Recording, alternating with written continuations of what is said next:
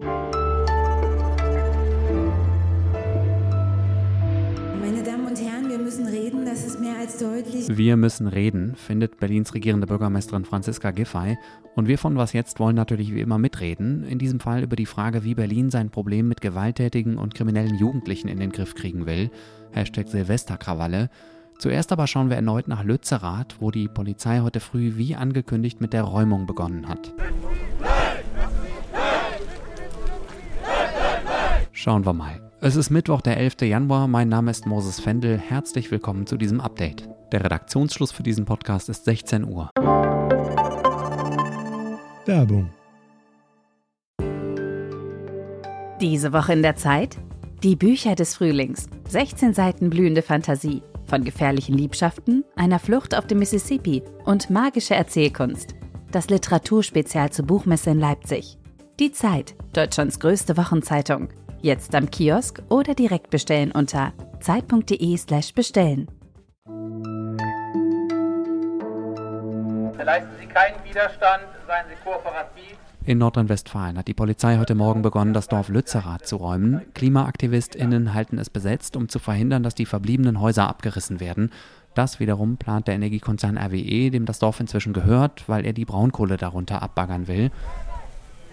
Mein Kollege Christian Part ist in Lützerath und hat die Räumung den ganzen Tag über beobachtet. Hallo erstmal. Hallo. Fass uns doch bitte erstmal kurz zusammen, was seit heute Morgen passiert ist. Ja, die Polizei hat hier gegen 7, 7.30 Uhr angefangen, den Ort zu umstellen. Gleichzeitig hat RWE angefangen, Lützerath komplett zu umzäunen. Die Polizei ist dann mit Hundertschaften und Spezialeinsatzkräften in den Ort auch eingerückt, hat sich vor die besetzten Häuser gestellt, vor die Baumhäuser und vor die Zelte. Es ist dann zunächst erstmal lange nichts passiert. Wir haben mehrere Stunden hier ausgeharrt. Die Aktivistinnen haben sich zurückgezogen in ihre, in ihre Strukturen und harten aus. Und dann gegen Viertel vor eins circa fing die Polizei an, die ersten Scheunen, die hier noch stehen, äh, aus den Zeiten, als Lützerath noch ein ganz normales Dorf war, zu räumen, haben mit Äxten die Wände eingeschlagen und haben sich dann Zutritt verschafft. Einige Personen wurden auch bereits mitgenommen, wurden dann weggetragen oder auch in Bollerwagen hier rausgerollt. Äh, das ist im Moment der Stand. Wie weit das heute dann noch gehen wird, das weiß man nicht, lässt sich schlecht sagen. Es wurden auch die ersten Hütten inspiziert nach gefährlichen Flüssigkeiten oder Gegenständen. Hütten, die leer standen, wurden auch zum Teil schon umgestoßen oder einfach zerstört. Die Polizei hat ja befürchtet, dass Teile der Besetzer Gewalt anwenden, um die Räumung zu verhindern oder zumindest zu erschweren. Wie friedlich oder wie gewalttätig ist die Räumung bisher verlaufen? Nun, die Aktivistinnen sind heute Morgen ausgerückt und es gab einige, die Steine geworfen haben. Es ist auch ein Molotow-Cocktail geworfen worden, eine Barrikade brannte.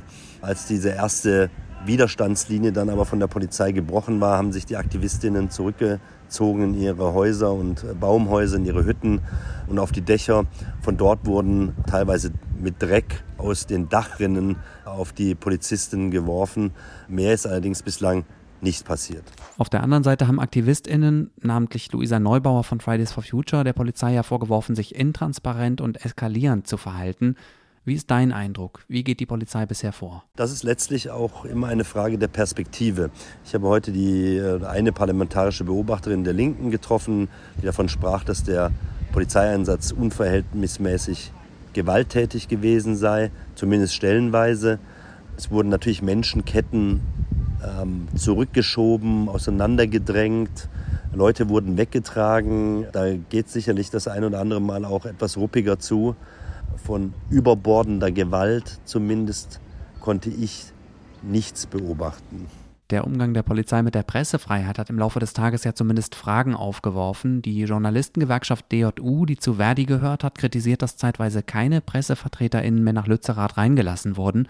Wie bewertest du das? Dass Journalistinnen nicht in diesen Ort reingelassen worden sind, äh, davon äh, habe ich nur gehört. Wenn es so gewesen sein sollte, ist es natürlich absolut inakzeptabel. Aus eigener Erfahrung kann ich nur sagen, dass äh, das Arbeiten hier bislang eigentlich weitestgehend möglich war. Die Polizei ihm die Zugänge ermöglicht hat, die man haben wollte. Es sei denn, es war im absoluten Aktionsradius. Ansonsten hat die Polizei hier vor Ort eine Akkreditierungsstelle eingerichtet und bietet sogar einen Shuttle-Service an, der die Journalistin den ganzen Tag hier ins Gebiet bringt und dann auch wieder zurück zum Parkplatz. Danke, Christian. Sehr gerne. Und natürlich schauen wir weiterhin genau, was da in Lützerath passiert. Morgen früh zum Beispiel geht es hier bei Was Jetzt um die Frage, wie wichtig die Kohle unter Lützerath für die Energiesicherheit Deutschlands ist. Wir haben nicht nur Redebedarf, sondern wir haben auch Handlungsbedarf. Und es ist ganz deutlich, dass die Ereignisse der Silvesternacht eine Zäsur sind. Berlins regierende Bürgermeisterin Franziska Giffey heute Mittag beim Gipfel gegen Jugendgewalt, zu dem sie ins Rote Rathaus eingeladen hatte. Angriffe auf Einsatzkräfte, also Polizei, Feuerwehr und Rettungskräfte, zum Beispiel mit Böllern und Raketen, die hat es in der Silvesternacht in ganz Deutschland gegeben. Besonders heftig waren die Ausschreitungen aber in Teilen Berlins. Und drei Viertel derjenigen, die festgenommen wurden, waren laut Giffey jünger als 25. Die SPD-Politikerin hat jetzt Maßnahmen gegen Jugendgewalt angekündigt. Dafür will sie Millionen in die Hand nehmen. Vier konkrete Arbeitsfelder hat Giffey heute benannt.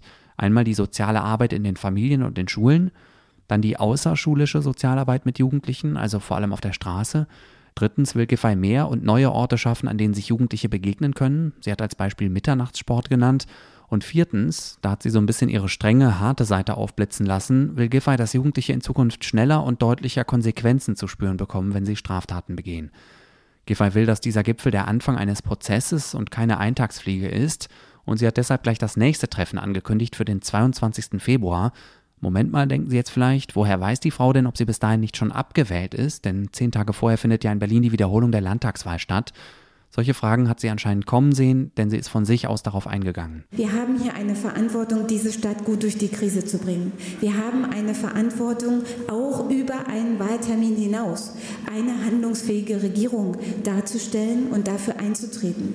Denn dieser Senat ist auch nach dem 12. Februar voll handlungsfähig, solange bis eine neue Regierung eingesetzt ist. Die Wiederholungswahl zum Berliner Abgeordnetenhaus ist ein wichtiges Stichwort, denn genau die gibt der Opposition Anlass, Giffey zu kritisieren kritisieren. Der heutige Gipfel sei ein reines Wahlkampfmanöver, sagte zum Beispiel CDU-Chef Friedrich Merz der Rheinischen Post. Giffey kenne das Chaos in Berlin, ihre Partei habe in den letzten Jahren genug Zeit gehabt, die Probleme anzupacken, ein runder Tisch bringe da nichts. Diese und ähnliche Äußerungen aus der Opposition sind natürlich auch nichts anderes als Wahlkampf. Eine der prägenden Stimmen der Pandemie sagt Tschüss. Wichtig ist vielleicht die Information, die wir aus China erhalten. Die Fallzahlen steigen ja stark. Der Präsident des Robert Koch Instituts, Lothar Wieler, hat angekündigt, dass er zum 1. April sein Amt niederlegt, weil er sich neuen Aufgaben in Forschung und Lehre widmen will. Ich kann das gut nachvollziehen. Nach drei Jahren Pandemie würde ich mich, glaube ich, auch beruflich verändern wollen, wenn ich Wieler wäre. Bundesgesundheitsminister Karl Lauterbach findet es schade, dass Wieler geht und er hat ihn gelobt. Ohne Wieler wäre Deutschland schlechter durch diese Pandemie gekommen, sagt Lauterbach.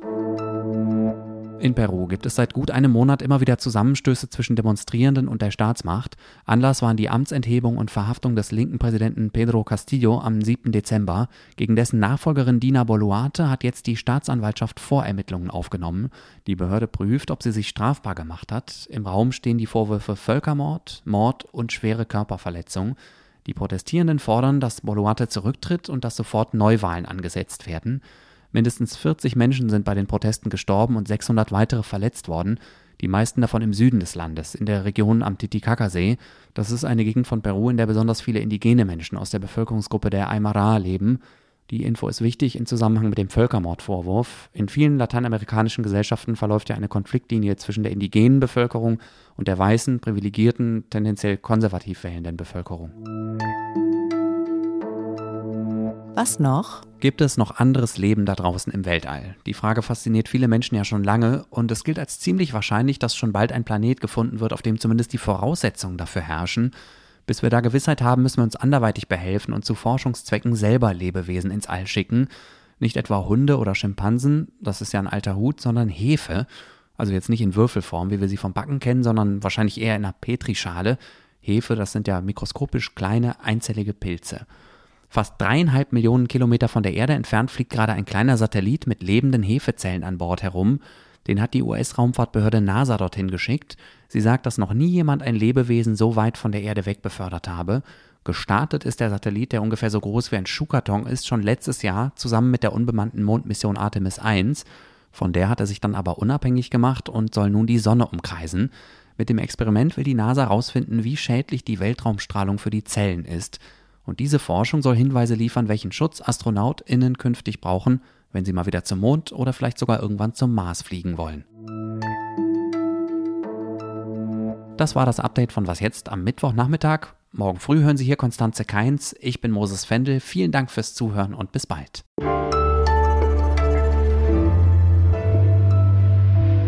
Ich freue mich auch. Freu mich auch Ich freue mich auch, weil ich jetzt Feierabend habe.